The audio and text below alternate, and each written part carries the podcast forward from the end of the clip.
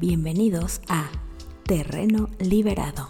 En este podcast seremos Gerardo Rodríguez, tú y yo, acompañados de nuestros amigos, expertos y grandes maestros, tratando temas de cultura, recreación, deporte, música, salud, política y aquellos temas de coyuntura nacional e internacional en este nuestro terreno liberado.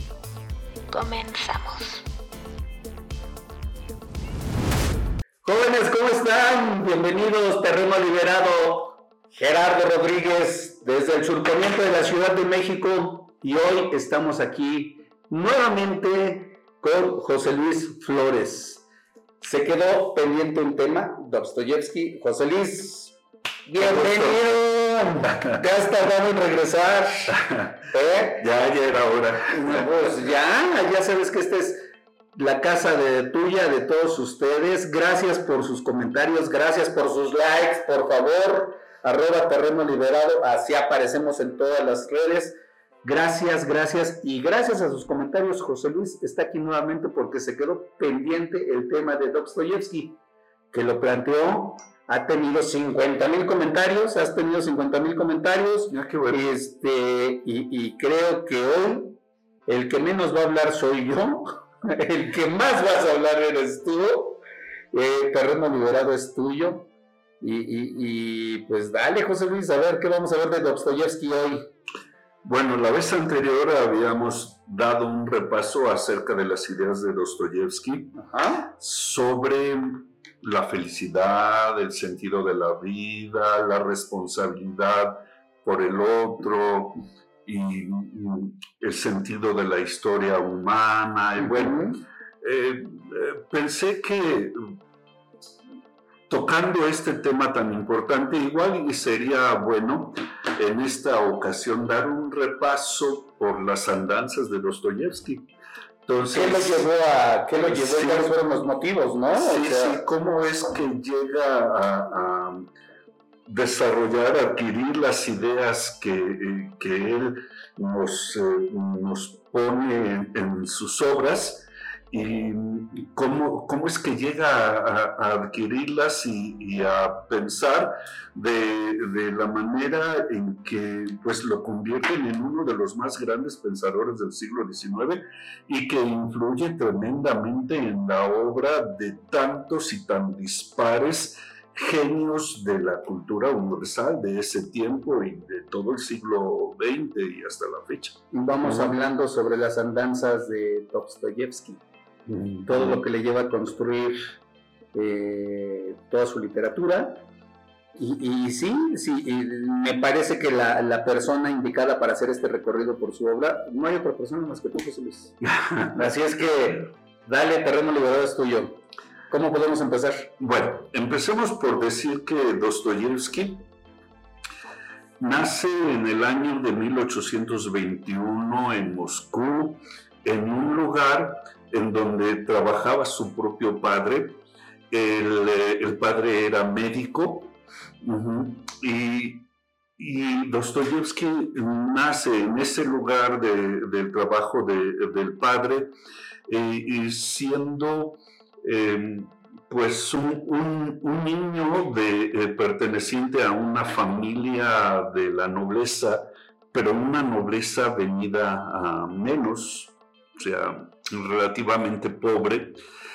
Y pues Dostoyevsky nace en el mismo hospital donde trabaja su padre. Uh -huh. este, un 30 de, de octubre pero de acuerdo con el calendario antiguo, que eso equivale a un 11 de noviembre para nosotros, porque hay un desfase aproximado como de 13 días, okay. algo así.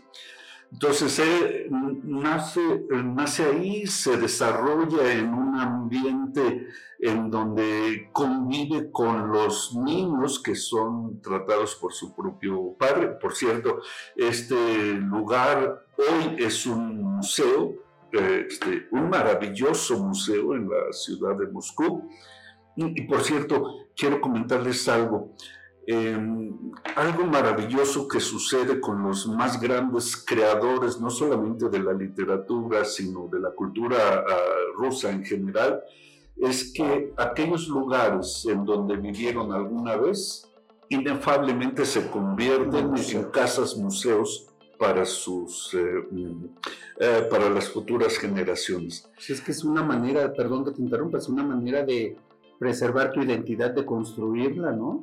Sí, sí, sí, y, además como hay algo que también hay que observar, por ejemplo, eh, no recuerdo si en la ocasión anterior yo comentaba que para los rusos sus escritores son algo así como una especie de guías espirituales. Ah, los, el pueblo los sigue, el pueblo los ama, las enseñanzas que obtienen a través de las obras de, eh, sus autores preferidos son enseñanzas para toda la vida. E incluso eh, sabemos que los días en que se celebra alguna fecha importante en la vida de eh, sus escritores favoritos, pues el pueblo organiza acciones maravillosas, eventos maravillosos. Y, bueno, el pueblo ruso em, abraza a sus creadores, los abraza profundamente. Y eso me gustaría que, por ejemplo, nosotros tuviéramos aquí, que, eh, que cada lugar en donde han vivido nuestros grandes creadores, eh, este, eh, Amado Nervo, Jaime Sabines, Juan José Arreola, y bueno, todos, todos, nuestros grandes creadores, fueran algo así como ah, lugares de culto, a donde va la gente a honrar la memoria y seguir su vínculo eh, con estos escritores. Y es que los rusos lo tienen esto muy marcado. Sí, nosotros lo tenemos muy perdido, demasiado perdido, ¿no? O sea, este, es increíble porque además cuando tú quieres eh, iniciar con un homenaje a un personaje nacional, es increíble, pero no puedes ni siquiera ponerle el nombre a una calle. Se te dificulta espantoso. Ya eh, eh, convertirlo en una casa de cultura, este, lo primero con lo que te salen es no tenemos recurso, no le podemos poner ni dos libros. Bueno, ni el libro de visitas. No tenemos ni la pluma para el libro de visitas. Hay que, hay que sacar presupuesto para eso. Y eso es parte, déjame decirlo, no lo quiero ya sabes que yo me voy a jalar siempre al, al, tema de lo mal hecho político, pero, pero es parte de mantener al pueblo con una venda en los ojos y no saber de dónde viene para dónde va. Yo creo que va por ahí. Pero bueno, no te desvío, dime más de Dostoyevsky. Sí, fíjate que lo que estás diciendo es muy importante. Alguna vez yo le preguntaba a mis estudiantes adolescentes que para ellos, ¿quiénes eran los grandes héroes nacionales de la actualidad? Y los grandes héroes nacionales muchas veces están marcados por eh, la influencia que tienen los, eh, los medios de comunicación, sobre todo. Y, y, por ejemplo, eh, en los medios de comunicación se transmiten mucho los narcocorridos. Y, y mis estudiantes me decían, pues los narcotraficantes. Adolescentes mexicanos. Yo decía, wow. Pero para mí no era eso una novedad, eso es nuestra, nuestra realidad. Es nuestra realidad. ¿Eh? Si yo le preguntara a, a un ruso, quiénes son para ti tus héroes nacionales, por lo menos en el tiempo que a mí me tocó vivir allá, sus grandes héroes nacionales eran Pushkin, Lermontov, Gogol, Dostoyevsky, Tolstoy, Bulgakov. ¡Wow! ¡Wow! Sus grandes creadores, eh, Tchaikovsky, eh, Glinka, uh, Shostakovich, y, y todo lo que esto implica, porque es el reflejo de la realidad de cada país y, también de la influencia que, se tome y de la política del de, eh, el mismo país para con su propia historia, para con su propia arte. Cuando como nación, eh, cuando un político es capaz de transformar una nación de tal manera en que los ojos de la población en general se vuelven hacia sus grandes creadores, hacia sus eh, eh, grandes escritores, hacia sus grandes filósofos, entonces tenemos una nación que, eh, que sabe lo que significa su propia historia, su propia cultura y que aprende a amarla. Entonces, el pueblo ruso, eh, insisto, en la época que a mí me tocó eh, vivir allá, era un pueblo enamorado de sus escritores y que se sabía de memoria este, muchos de los poemas de sus poetas favoritos. por ejemplo, yo no podía encontrar un solo ruso que no supiera de memoria varios poemas de Alexander Pushkin. Y hablando, regresando a Dostoyevsky, pues eh, hay un fenómeno que eh, yo no sé si decir que es algo extraño, pero yo creo que se da a nivel mundial, no solamente en Rusia. Grandes enamorados de Dostoyevsky que decían que Dostoyevsky es el más grande escritor de todos los tiempos. Eh, y otros enamorados de León Tolstoy, que decían que no, que, que eh, Tolstoy era, el, gran maestro, era lo máximo, la cumbre de la literatura universal. Y por algún motivo, quien aceptaba y amaba a Dostoyevsky, aceptaba y amaba a León Tolstoy, pero siempre con muchas reservas. Sí, claro. Quien aceptaba y amaba a, a León Tolstoy, convivía con Dostoyevsky. Sí, reconozco que Dostoyevsky es un genio, pero no es lo mío. Cuando la relación entre estos dos grandes genios fue algo maravilloso. Pero llegaremos un poco después. Ahí yo te iba a preguntar algo justamente. Tiene que ver en esa en ese periodo que nos estás diciendo de, Dostoyevsky, tiene que ver algo con eh, con alguna condena, con, con, algún proceso, con algún... No, no, bueno, eso, eh, eso, antes, eso es lo que va, no, no, o tiene que ver, eso, eso te, perfila en la mente de la gente, eh, digo, ¿por qué? Porque en algunos casos, a ver, en algunos casos no olvidemos que inclusive llegar a pisar, estar atrás de las rejas es un acto, heroico, ¿no?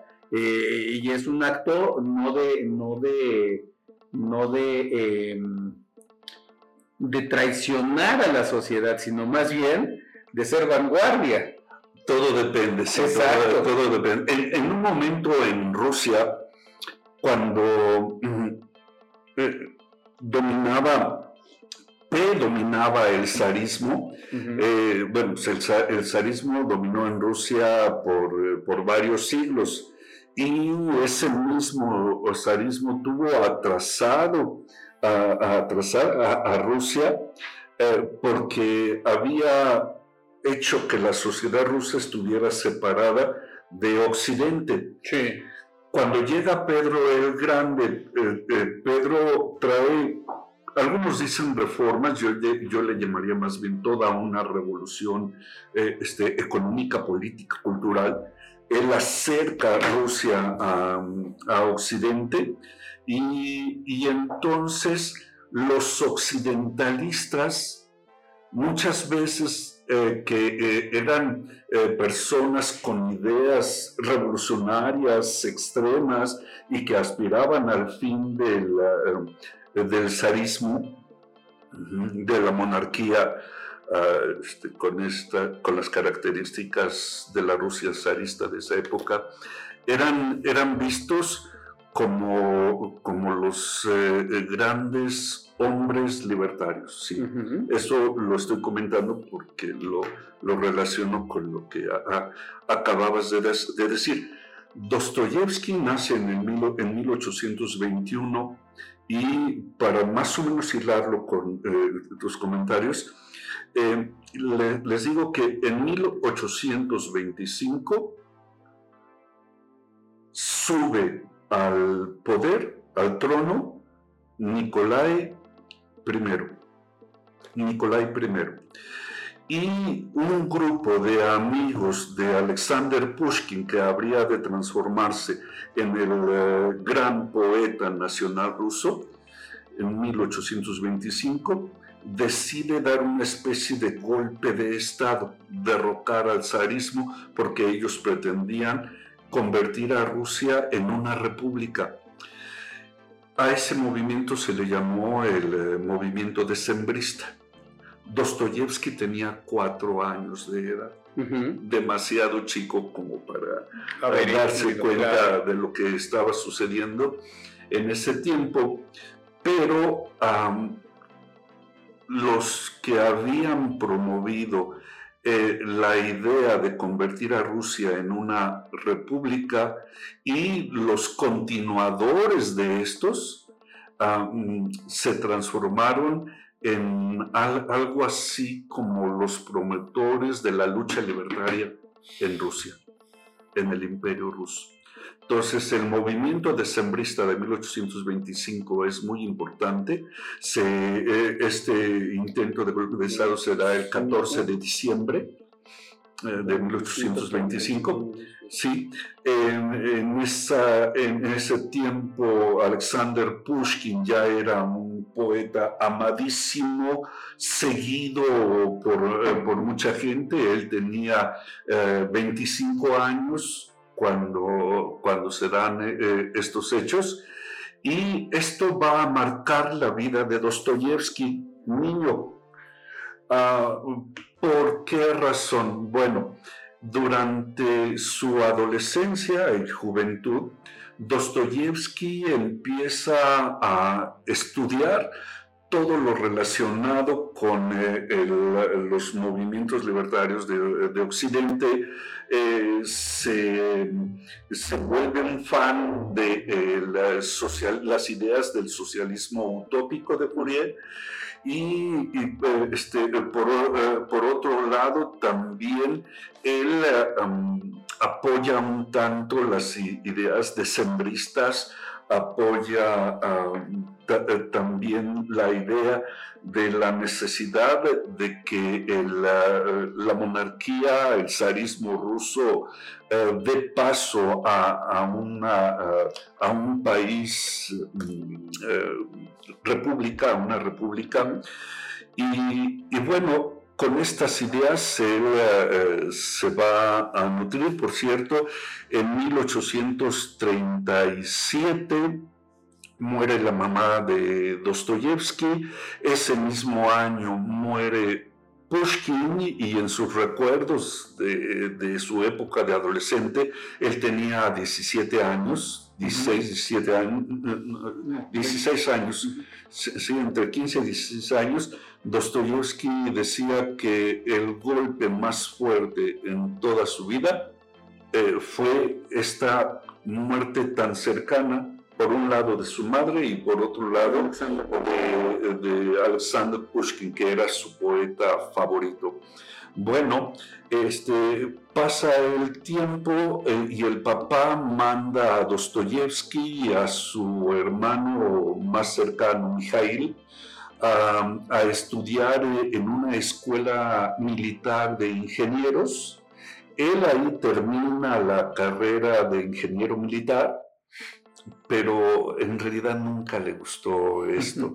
Eh, eh, em, desde, desde chico amaba la literatura, quería dedicar a, ese, a eso, así que en cuanto se gradúa como ingeniero militar, al poco tiempo pide eh, que, que, le permitan mm, la baja del ejército.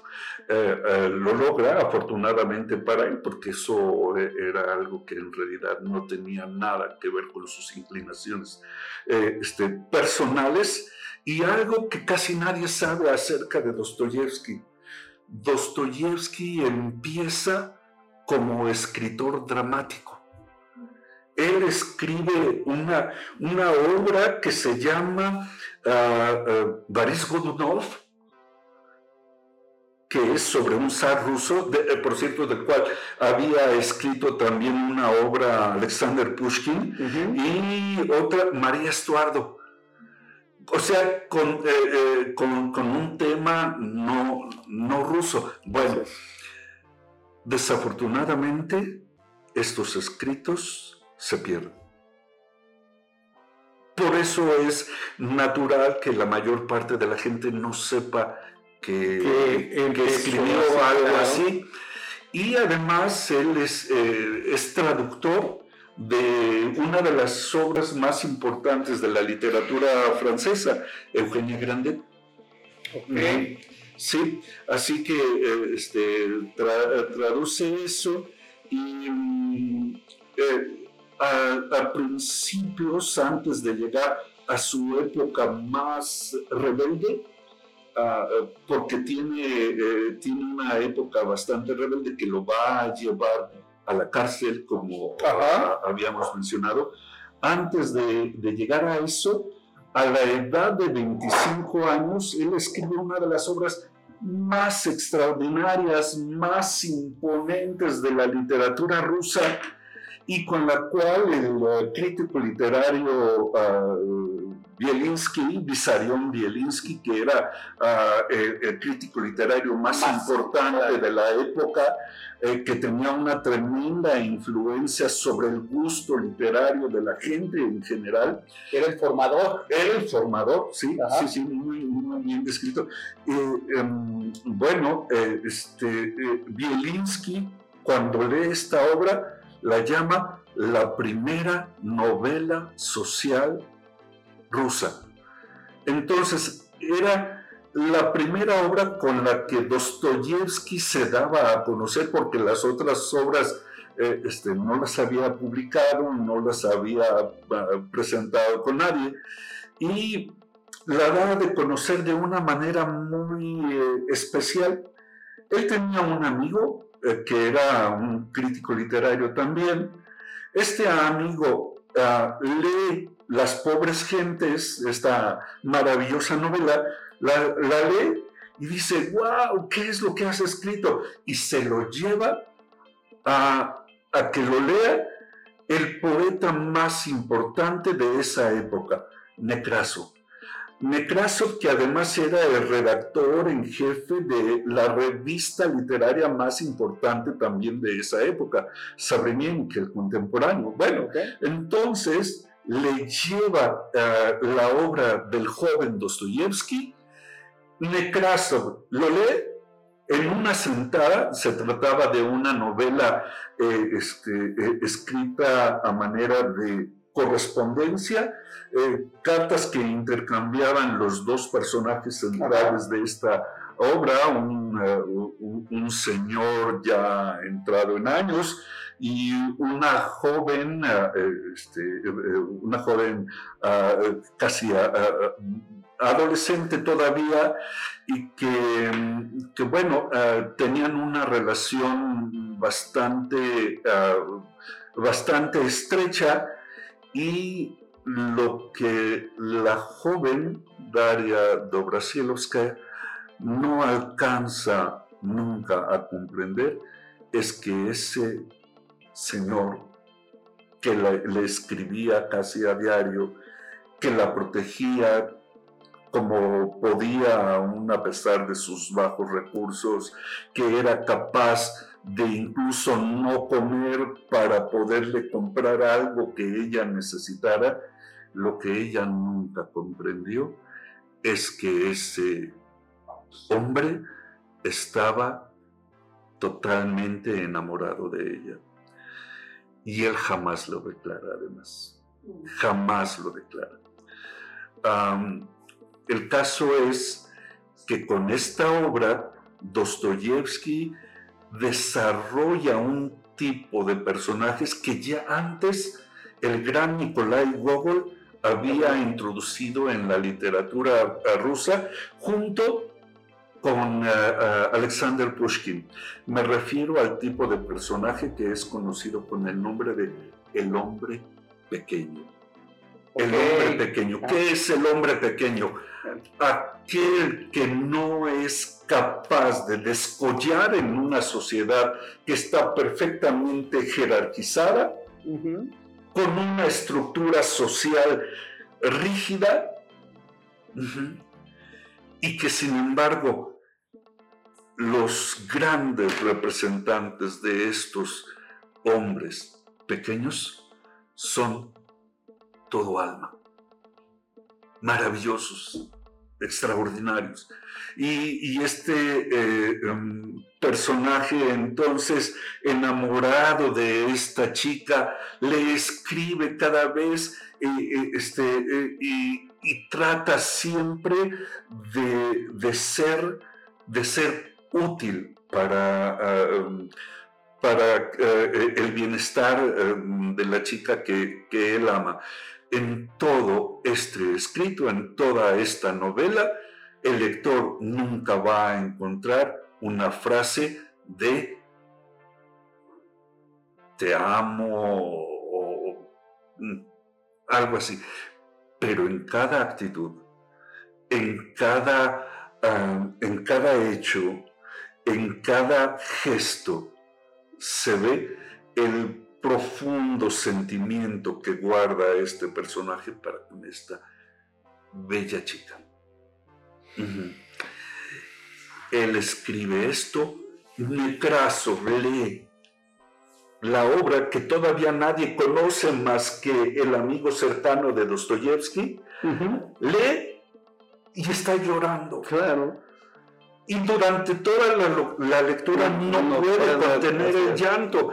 Y entonces, entusiasmado por lo que acaba de leer, Necraso Ah, como a eso de la una de la mañana o bueno, ya en plena noche, sale corriendo de su casa acompañado del amigo de Dostoyevsky y van a visitar al gran guía del gusto literario de, toda, de todo el imperio ruso, Vissarion Bielinski. Lo van a visitar y en el momento en que tocan a la puerta de Bielinski, Necraso, que en, ese entonces ya es un personaje muy encumbrado en la literatura rusa, le toca la puerta de Bielinski y le dice, un nuevo Gogol ha nacido un nuevo, porque el estilo de las pobres gentes es el estilo de mostrar a ese hombre pequeño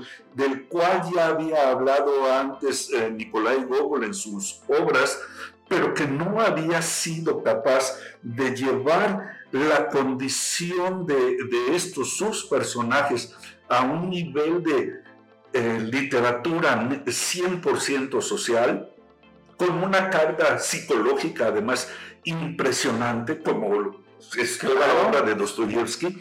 Este, bueno, eh, le dice esto a, a Vissarion Bielinski y Bielinski cuando escucha un nuevo Gogol ha nacido, le responde escéptico. Parece que ahora los Gogoles se dan en maceta. Y entonces pues como le insiste Necraso, y Necraso además es toda una autoridad en la literatura rusa, Bielinski se ve obligado a leer la obra de este desconocido. Y cuando Bielinski acaba de leer la obra, también en una sola sentada, y yo les recomiendo a, todos nuestro, a todo nuestro público que lea esta maravillosa obra, porque además es impactante y seguro que si eres un poco sensible, vas a llorar. Vas a llorar. Eso vas a salir a la una de la mañana corriendo. Sí, sí, exacto. Y se va a repetir. Sí, hay, hay que leer esa maravillosa obra. Bueno, entonces acaba de leer esa obra y dice, no tienes idea de lo que has hecho. Y yo, yo les pregunto a todos nuestros escuchas, a todos los que nos ven, eh, imagínense que estos son ustedes, que son totalmente desconocidos. Todavía no sabemos cuál va a ser el futuro, ¿no? Y resulta que el primer contacto con la gran literatura, con las vacas sagradas de la literatura rusa de ese instante, es tal que haces llorar a, A esas al, editor más importante de Rusia, al eh, crítico literario más importante de Rusia, y entonces todo el mundo empieza a hablar de esa obra.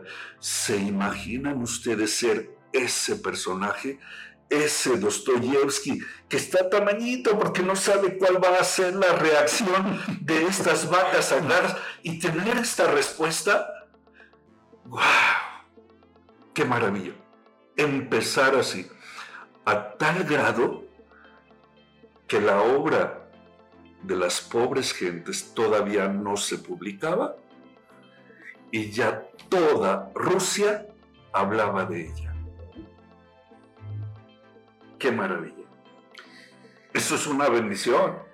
Eso es algo que, que no vuelve a pasar en la historia de este planeta. O sea, eh, eh, eh, y, y que nos dice ahorita, perdón por este relato tan extraordinario y la verdad es que nos has transportado a esa noche, nos has hecho volar la imaginación y nos has nos has, vis- nos has hecho ver las lágrimas ahorita de en cuanto están leyendo de una sola sentada. No, y, Lo hemos y- visto. y yo me acuerdo ¿Lo hemos del visto? contenido de la obra y perdón, me dan ganas también Claro. ponerle llorar. mira, hemos visto hasta cómo tocan la puerta, lo hemos visto y lo hemos vivido ahorita. Pero, este, pues vamos a llorar más y peor porque, perdón, me va a regresar al punto donde en este país no leemos y en este país no tenemos algo por qué salir, eh, que alguien que nos ayude, algo por qué salir a la una de la mañana después de leerlo y llevarle y decir, toma, toma, toma, este, no lo puedes dejar pasar. Aquí está, Me imagino, Gerardo, me imagino, esto es así como un sueño guajiro. Esto que acabas de decir, en mis estudiantes, mis estudiantes mexicanos, leyendo esta obra o cualquier otra obra de calidad ah, y haciendo esto. ¿Qué país sería este en donde tuviéramos personas que fueran capaces de reaccionar así ante el arte? Y reaccionar con tal entusiasmo completamente. que no te puedes detener, que tienes que compartirlo. Se acaba el mundo y tú sigues y sigues y sigues, o sea. Pero sobre todo lo compartes y lo Claro. vives y lo contagias. Claro, la literatura es para eso. Es. La música es para eso, la pintura es para eso, el arte. El arte es para eso. Eso es el arte. ¿Sabes qué? Este, y una de las cosas que yo creo que, que debe tener toda verdadera obra de arte es lo que yo llamaría poesía. Poesía, pero no en el, eh, en el sentido de eh, eh, esto tiene tantos, eh, tantas sílabas, esto rima de tal manera. En esa No, no, no, estructura no no. me refiero a eso, sino la poesía como aquella belleza esencial que debe impregnar toda verdadera obra de arte que sea capaz de conmover al espíritu humano. Toda verdadera obra de arte, de música, de pintura, de escultura, de literatura, debe tener poesía. Estructurada desde el ser mismo, desde el interior y no desde la estructura. Sí, no, no, bueno, eh, las tendencias que son propias de cada época, eh, eso, eso es algo... Inevitable. Eh, y está bien, está bien. Pero no, yo no me refiero a eso. No, no. Me refiero a, a- a- a- al hecho de que cuando algo está lleno verdaderamente de poesía, entonces es capaz de trascender. Es, eh, eh, tú la percibes como algo que, que, es, que es bello en sí mismo y que, que es capaz de transformarte. Mira, lo decía, lo de darte un gozo pleno por el, el, placer de estar en contacto. Yo lo, yo lo diría de esta manera, en contacto con algo que podríamos llamar así, con lo divino. Así es. Lo sagrado. Así es. Y eso es algo, e, eso es algo que en capítulos anteriores nos lo vino a decir aquí en esta misma mesa Berenjena Solar. Nos habló sobre la poesía. este, un saludo a Berenjena Solar, vente para acá, aquí en el terreno liberado, vente para acá por favor, porque tú también nos dijiste eso sobre la poesía.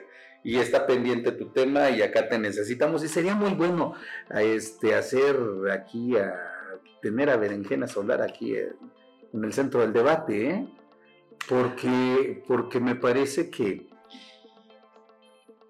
eh, ella decía en aquel momento palabras más, palabras menos, decía justamente la poesía te lleva a ese otro mundo donde, donde eres tú, donde no, donde es tu ser, donde es tu alma y donde, donde construyes o te deconstruyes, no sé, así lo interpreto ahorita. Pero Berenjena, vente para acá y ahorita lo, lo, lo, discutimos. Este, regresando a Dostoyevsky, sin duda, después de que, después de que, de que leen su obra, después de estas lágrimas, después de este triunfo y después de este hombre tan pequeño que no sabe cuál va a ser el resultado, cuál va a ser la reacción, y después de que la gente está, sabe de su obra, que todavía no la tienen en su poder y que este, ya es ya es comentada o ya es, ya es urgente leerla y comentarla, ¿qué pasa con Dostoyevsky? ¿Cómo reacciona? Esto que eh, eh, acabo de contar sucede en el año de 1845. En el año de 1846 se publica... 44 años. No, no, no, él tenía 24, 24 años. sí, sí, sí. 24 años. Bueno, ya ves, perdón. en 1846 es cuando ya sale a la luz. Sí. Sí. Y en ese mismo año aparecen uh, las siguientes obras de Dostoyevsky como El doble, uh, una obra interesantísima y poco comprendida por ese mismo Vissarion Bielinski, que nunca aceptó esta obra. Eh, este, el doble... ¿Por qué no aceptó? Es que es, que es uh, un tanto... ¿Ya le pegaron el ego? Eh, es un tanto fantasmagórica la obra. Eh, mira, trata acerca de un personaje, un hombre pequeño, uh -huh que está acostumbrado a ir a su trabajo, él es un funcionario público de baja categoría y que en su trabajo no puede ascender en la jerarquía social, bueno, no puede ascender. ¿Le suena parecido y conocido? Léanlo, léanlo. Ajá. Y entonces, un buen día, resulta que este personaje ve en la calle a, a caray, alguien que se parece a él mismo. Ajá. Y que llega a su trabajo. Y que todos lo ven y lo aceptan como si se tratara de él mismo. Y que uh, hace reír a todos, hasta a los jefes. No estamos que, hablando de Claudia con Andrés Manuel. En el ¿no? mismo día prácticamente asciende, lo ascienden. Ajá. Y entonces este hombre pequeño no puede soportar claro. que este otro, que no es otro que más que él, su doble, uh -huh, esté ascendiendo porque además es muy mañoso. Porque no tiene principios morales. Ah, y él sí tiene Sí principios tiene, morales. claro. No puede actuar como el otro está actuando. ¿no? Y, y bueno, hay una serie de enredos entre las cosas que eh, suceden en la obra que a Bielinski no le gustan. Le parece que es demasiado exagerado, pero yo lo que diría es que esta obra tiene una característica que no podían entender en ese, en ese tiempo, porque es, es una obra cuyos rasgos ya se parecen un tanto a la literatura moderna que se va a desarrollar por ahí de los años noventas. Y, y entonces, pues estamos hablando de los años 40, Claro. eh, de, de la mitad de- del siglo XIX. Así que la crítica rusa no lo acepta, como no acepta algunas otras obras de Dostoyevsky, y Dostoyevsky se siente muy frustrado. Muy, muy frustrado. Rompe con Bielinski cuando eh, vivió un romance fugaz con él, Claro. eh, este, de- desde el punto de vista literario. Pero es que le estaba haciendo caso a su doble. Ojo, le estaba haciendo caso a su doble. Ah, Y el caso es que, bueno, él publica otras obras maravillosas después. Para mí, por ejemplo, una obra que, ah, as- antes- que es crucial para entender a Dostoyevsky y que además tiene un estilo que eh, los amantes de Dostoyevsky que no conozcan esta obra podrían considerarla como atípica en Dostoyevsky. Eh, este, la obra se llama La Patrona, maravillosa. Maravillosa, vale la pena leerla. Desde el punto de vista artístico, literario, de los recursos que usa eh, eh, el autor, esta obra podría haber sido mejor entendida a principios del siglo XX y, y fines del siglo XIX también. Otra obra que es todavía más revolucionaria que el doble. Muy, muy revolucionaria. Llena de muchos simbolismos. eh, este, eh, eh, y, y ya en esta obra se ve la idea de Dostoyevsky acerca de que para el hombre es muy difícil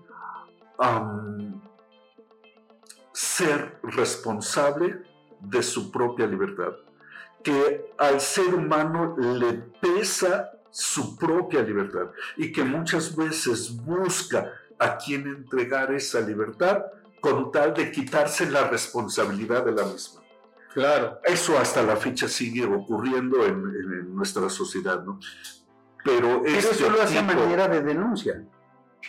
este tipo, así es, y este tipo de personaje es muy dostoyevskiano, ya muy de las grandes novelas del Pentateuco, ah, ah, este, las grandes novelas que empiezan con Crimen y Castigo, con, eh, eh, luego se siguen con El Idiota, con El Adolescente, Los Demonios y por último eh, Los Hermanos Karamazov.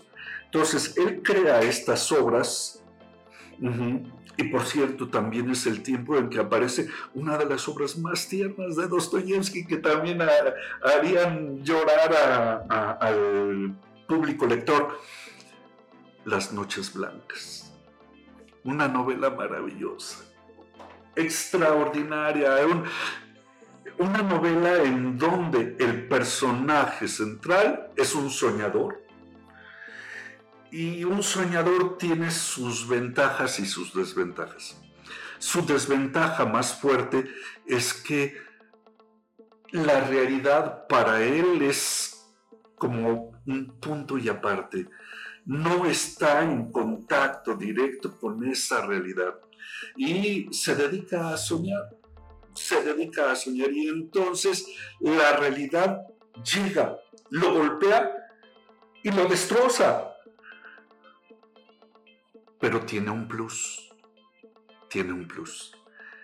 Este soñador es un idealista, alguien que es capaz de vivir deseando el bien del otro y encontrar en la felicidad del otro su propia felicidad.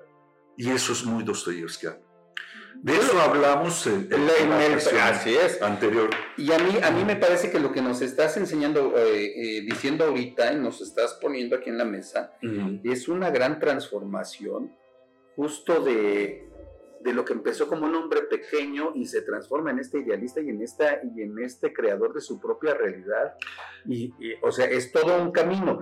Y sobre todo, me parece que, así lo entiendo, también va rompiendo con esos grandes formadores con los que iniciamos, rusos, donde él rompe cuando va presentando su obra y él va marcando la línea, porque con lo que nos los datos que nos estás pasando, bueno, Dostoyevsky siempre fue muy adelante de su época. Sí. Tan así Sí. que lo fueron, lo detuvieron, y me parece que lo detuvieron por asuntos, pues, entre morales a, a lo que se estaba viviendo en esa sociedad, en eso, en eso de repente sí tan cerrado, en esa óptica tan cerrada, y él traía un panorama obviamente tan amplio y tan más allá, una visión tan lejana, que precisamente por eso en, en- en- eh, la visión o eso, ese soñar y ese ver, este, lo hizo que tronara o que marcara otro camino diferente a esos formadores que decíamos al principio. Ah, hubo un tiempo que Dostoyevsky considera para sí mismo oscuro. No se gusta a sí mismo con las cosas que llegó a hacer. Este, pero antes quisiera Dale. redondear el tema de las noches blancas para Dale. pasar a esto que, eh, que dices.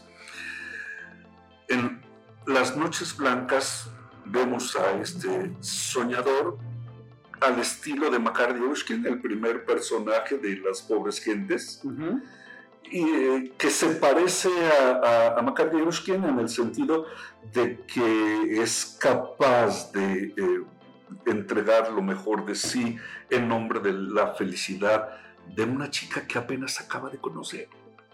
Una chica que además estaba a punto de cometer una locura, el suicidio. Él la salva de ese suicidio, la salva en un tiempo en el que eh, además eh, eh, esto sucede en la ciudad de San Petersburgo y sucede en el tiempo en que la, el sol no se pone a esas alturas. En esa ciudad durante tres, cuatro días el sol no se pone. Nada más se, se ve una especie como de penumbra a lo máximo, pero el sol sigue alumbrando y por eso se llaman las noches blancas. Ok. Sí. Bueno, él salva a esta chica, en- se hacen amigos, ella le empieza a confiar su desgracia, su tragedia, él intenta por todos los medios salvarla. A fin de cuentas, el, eh, em, el hombre de la que ella, del que ella está enamorado, la busca. Ella está enamorada, perdón. La busca y el soñador se queda solo. Otras lágrimas, Dios mío. Otra vez pasa algo por el estilo de la- las, este, las pobres gentes. Pero aquí hay algo importante. En esta obra, el soñador dice, "¿Y ¿no valió la pena? Todo por estos días de enorme felicidad. ¿No valió la pena? O sea, la, la pregunta es retórica porque en realidad él está diciendo, es lo más maravilloso que me ha pasado en la vida y que lo voy a guardar en el corazón para siempre. Y es un contacto más cercano con la realidad. El escéptico podría decir, terminó destrozado. El que piense más al estilo de este soñador podría decir, no, no, triunfó. Triunfó porque porque su intención nunca fue obtener el amor de esta chica por encima de la felicidad de la misma chica. Y esa es una entrega maravillosa. Es que es parte de lo que nos dice Dostoyevsky. Sí, O sea, El, Sí. el- el- el- el amor al que tú estés bien el- va a hacer que yo esté bien y al revés, o sea, es Sí. justo. Y justo por esa época, paradójicamente, Dostoyevsky en su vida real está viviendo una serie de cosas que a él sí lo van a destrozar. Él sí lo van a divorciar en serio. no, todavía no está casado. Lo van a destrozar. ¿A qué, a qué me refiero? Él, a partir de 1847, empieza a frecuentar las llamadas eh, veladas eh, de Petrashevsky. Petrashevsky es un noble que tiene una mansión enorme y en donde él organiza eventos de carácter cultural, pero también político.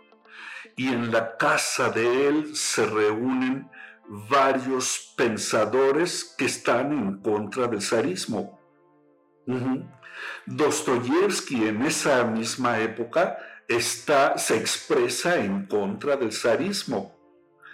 Y se sabe que, por ejemplo, Bielinski escribe una carta dirigida a Nikolai Gogol en donde éste le reprocha a Gogol el que Gogol quiera transformarse en una especie de, guía espiritual, pero eh, un guía espiritual que habla acerca de las bondades de Dios, que hay que soportar, que hay que ah, este, saber eh, tener paciencia, de la Rusia santa, etcétera, etcétera. Y Bielinski era pro-revolucionario. Entonces esto choca mucho con las ideas de Bielinski y esta carta que escribe Bielinski, carta pública a Gogol, es prohibida por la censura zarista.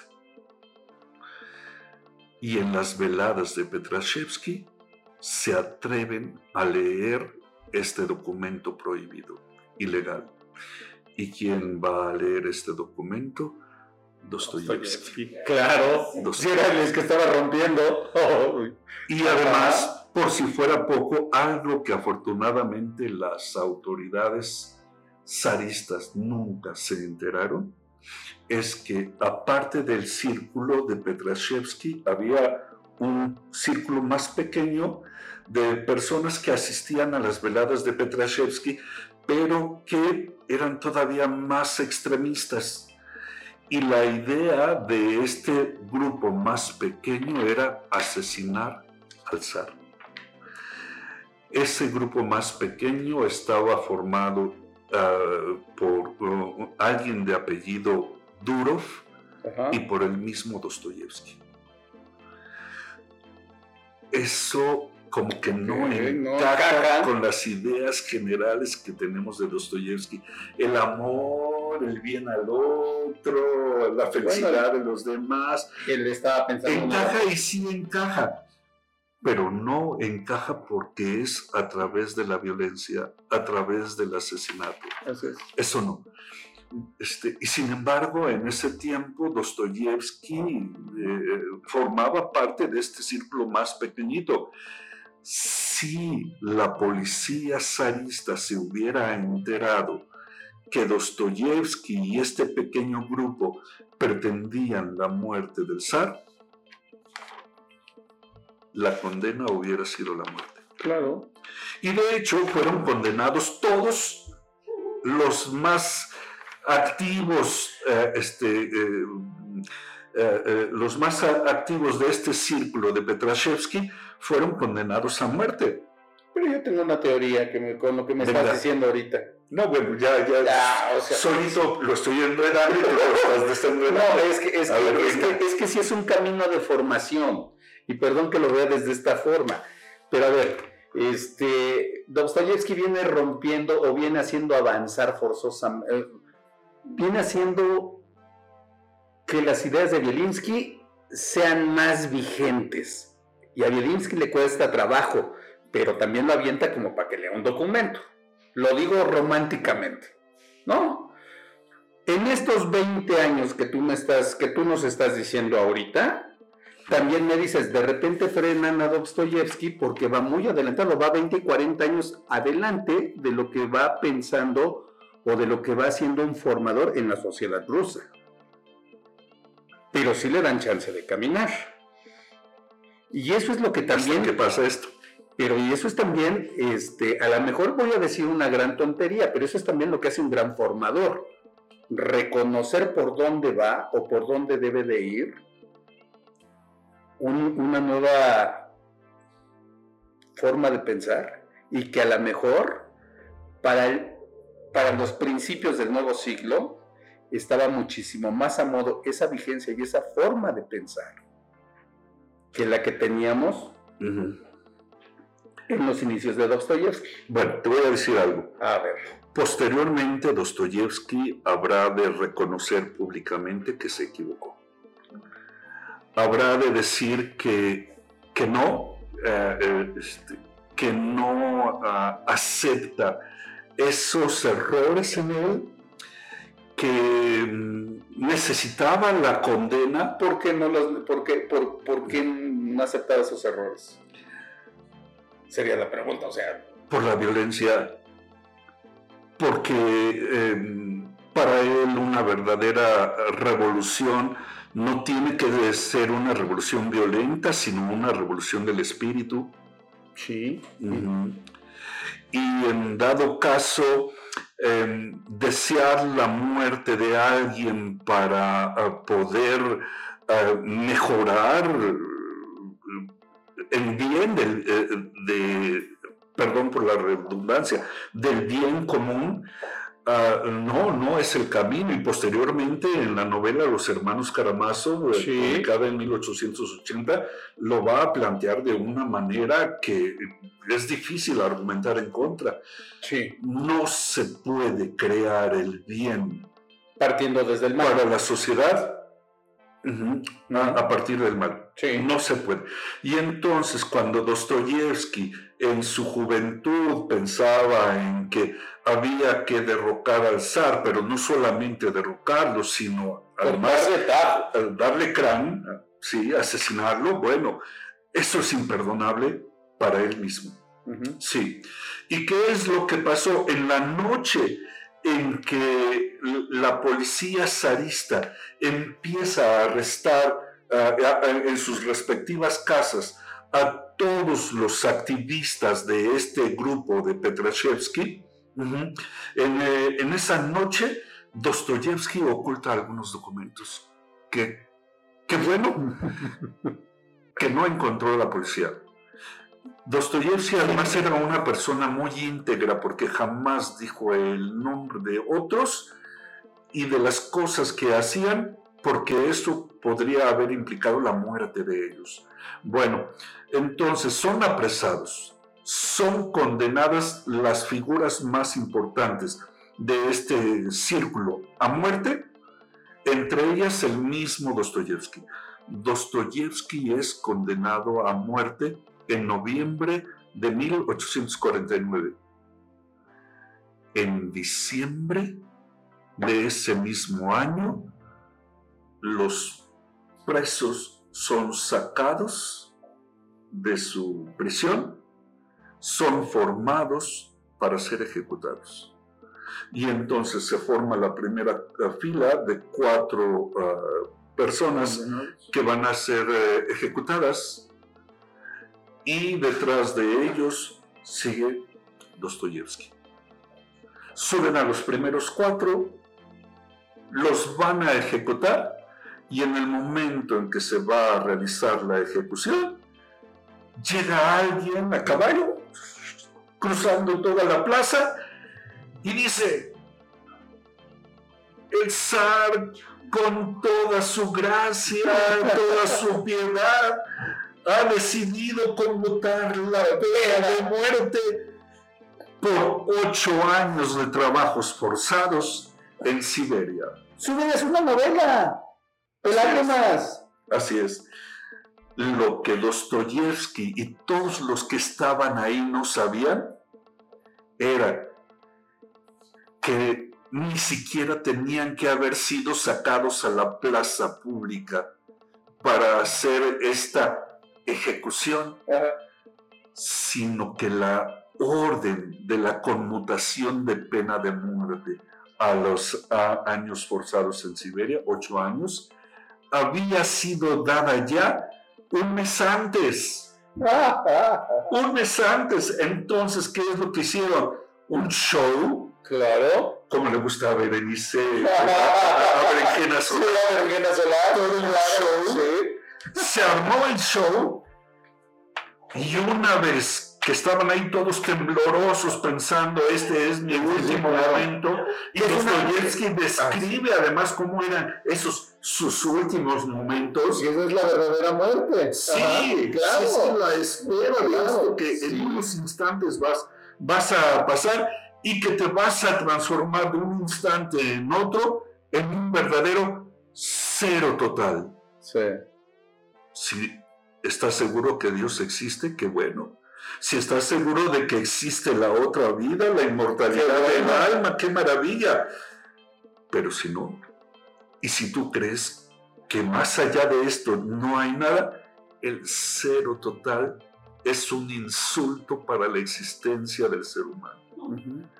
Es algo insoportable. ¿Y cuáles son las palabras, los pensamientos que le vienen a la persona en esos instantes en que estás a punto de ser ejecutado cuando tus compañeros que están delante de ti ya están, ya están en el lugar eh, eh, en donde se va a realizar la ejecución y de repente el jinete maravilloso con la piedad del sábado. ¡Wow! ¡Qué bonito sábado! Nuestro corcel blanco. Dios lo cuide. ¡Qué maravilla! ¡Qué maravilla! Se- eh, me parece, no estoy seguro, eh, que uno de los que estaban ahí formados esperando la ejecución no lo pudo soportar. Debe de ser, porque es la verdadera muerte. Sí, claro, Claro. claro. Y esa es la verdadera muerte. Entonces, qué tremendo.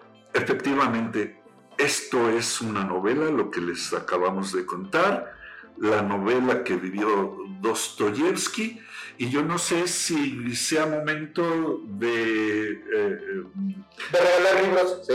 aquí.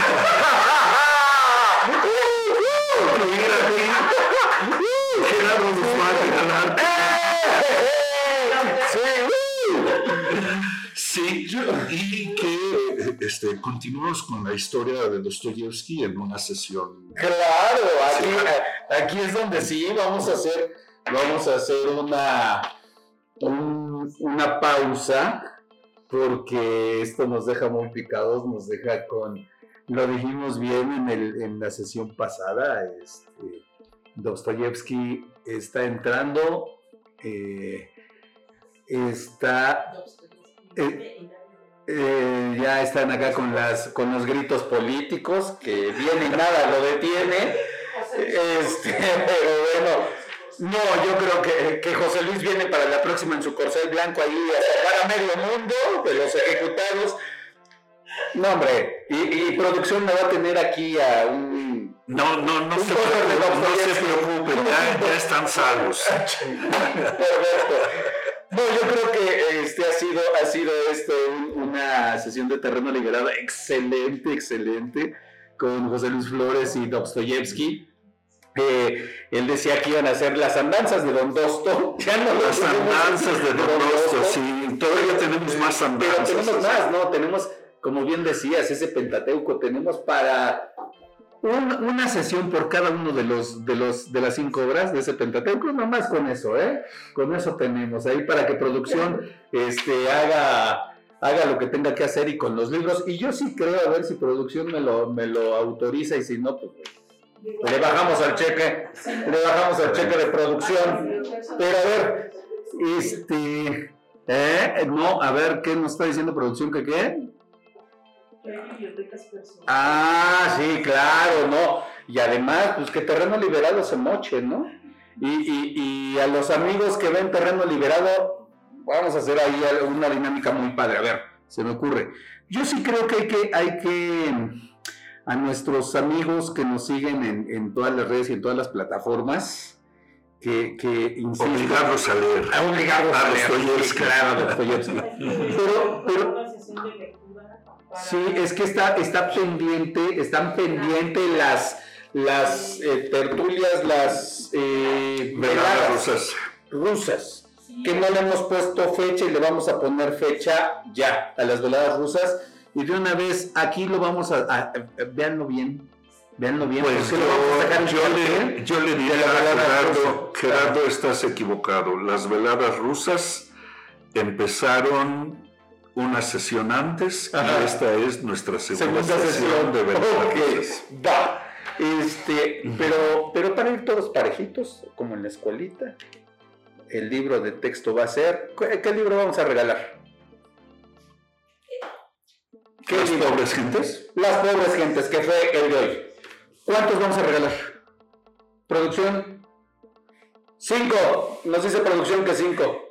Cinco de las pobres gentes. ¿Cómo los vamos a? ¿Podemos presionar a producción para que sea otro título? ¿Es permisible otro título? no soy yo producción, yo nomás llego y me pongo y me pongo. Bueno, Ah, bueno. a ver, yo sugeriría a, em, las pobres gentes y las noches blancas. Va, me late. Pero vamos a hacer algo. Vamos a hacerlo, este, que a los primeros comentarios eh, que vayan directo, a los primeros cinco comentarios que nos manden. Pero no nada más el hola, te saludo desde acá, desde, a ver, nos dice producción que No. Tenemos que llegar a los 100 seguidores. Porque no 100. tenemos. Del 100 al 105 seguidor va a tener su libro. Pero el primero, un título. Los primeros sí no van a querer escribir. no no. A ver, bueno, a ver. 34 seguidores. Ok, va. Dice producción y pues no puedo estar, no puedo estar en contra de producción. Donde manda capitán. Está bien. Este, el, el 100, 101, 102, 103, 104, o sea, 101. 101. 101, 102, 103, 104 y 105 son cinco títulos. Los primeros cinco van a ser de las noches blancas. Y los primeros cinco comentarios. Pero los comentarios literarios para José Luis. ¿Va? Que sea la pregunta y el comentario que nos abra el debate. Para que no sea nada más de, hola, yo te saludo desde... Así. ¿Va? ¿Les Estuvo parece? chido. Estuvo chido. Saludos. Este, ¿Les parece entonces? Así lo hacemos. 101, do- 102, 103, 104, 105, 5 títulos y 5 comentarios con José Luis. ¿Dónde los vienen a, dónde los recogemos? ¿Los entregamos aquí? José Luis los entrega, José Luis los firma, todo, todo con José Luis Flores. Eh, Muy nuestro bien. querido doctor. Y bueno, ¿con qué cerramos? Ah, bueno. Leer a Dostoyevsky siempre es una aventura. Una aventura que además te cambia la vida. Sí. Sí. Entonces necesitas ser valiente para leer a Dostoyevsky. No puedes permanecer neutral cuando lees una obra de este escritor. Tienes que ir con el espíritu abierto y pensar que tu cambio es bastante probable.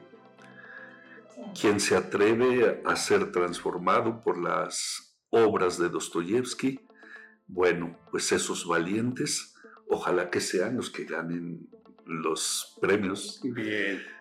Toda obra de Dostoyevsky, toda lectura de las obras de Dostoyevsky es una lectura de transformación. Para que no esté inclinado la balanza con lo que acaba de decir, pero ¿Cuál es tu veneno? ¿cuál en poder? Este, no, increíble, eh, José Luis, de acuerdo contigo, así hacemos la entrega. El- decía ahorita para que no esté inclinada la balanza, porque en nuestro auditorio pasado por aquí andaba Víctor Díaz, dando unos títulos y, y, dándote ahí unas opiniones de Dostoyevsky. Entonces, a ver, Víctor, no le vayas a calcular al número, ¿eh? Suscríbete, suscríbete, bueno. Y, y bueno, y también un llamado, a ver, este, pues que se ponga también con unos libros, ¿no? Que se ponga la alcaldía, que se pongan los diputados, que se ponga la Secretaría de Cultura de la Ciudad de México. Si estamos diciendo que no leen, que no leemos, pues aquí lo estamos fomentando, señores. Este, pónganse con unos libros y total. Si les sobran otros, que sabemos que allí tienen ah, chorro archivados, sin bronca, ¿eh? Aquí los regalamos, les ponemos el nombre de ustedes, no tenemos mayor problema. ¿Algo más?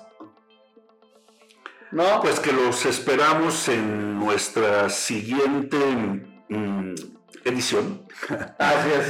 de eh, la continuación de las andanzas de Don Dosto. ¿Y qué vamos a ver en la siguiente? Ah, ¿Cuál vamos a ver? bueno, ah, ¿Cuál te late? seguramente ah, eh, el público ha escuchado hablar acerca de El Jugador Sí. Y cómo Dostoyevsky escribió El Jugador es una eh, historia extraordinaria. Vale la pena. Vale la pena. Perfecto. La siguiente vamos a ver la del jugador. Eh, ya, ya. Le entramos con ese. Por favor. Al siguiente. Y por favor, este, no se olviden. Sí, nada más aclaro, no, no nos vamos a centrar solo en No, seguimos con las andanzas de- Claro. de, Dosto.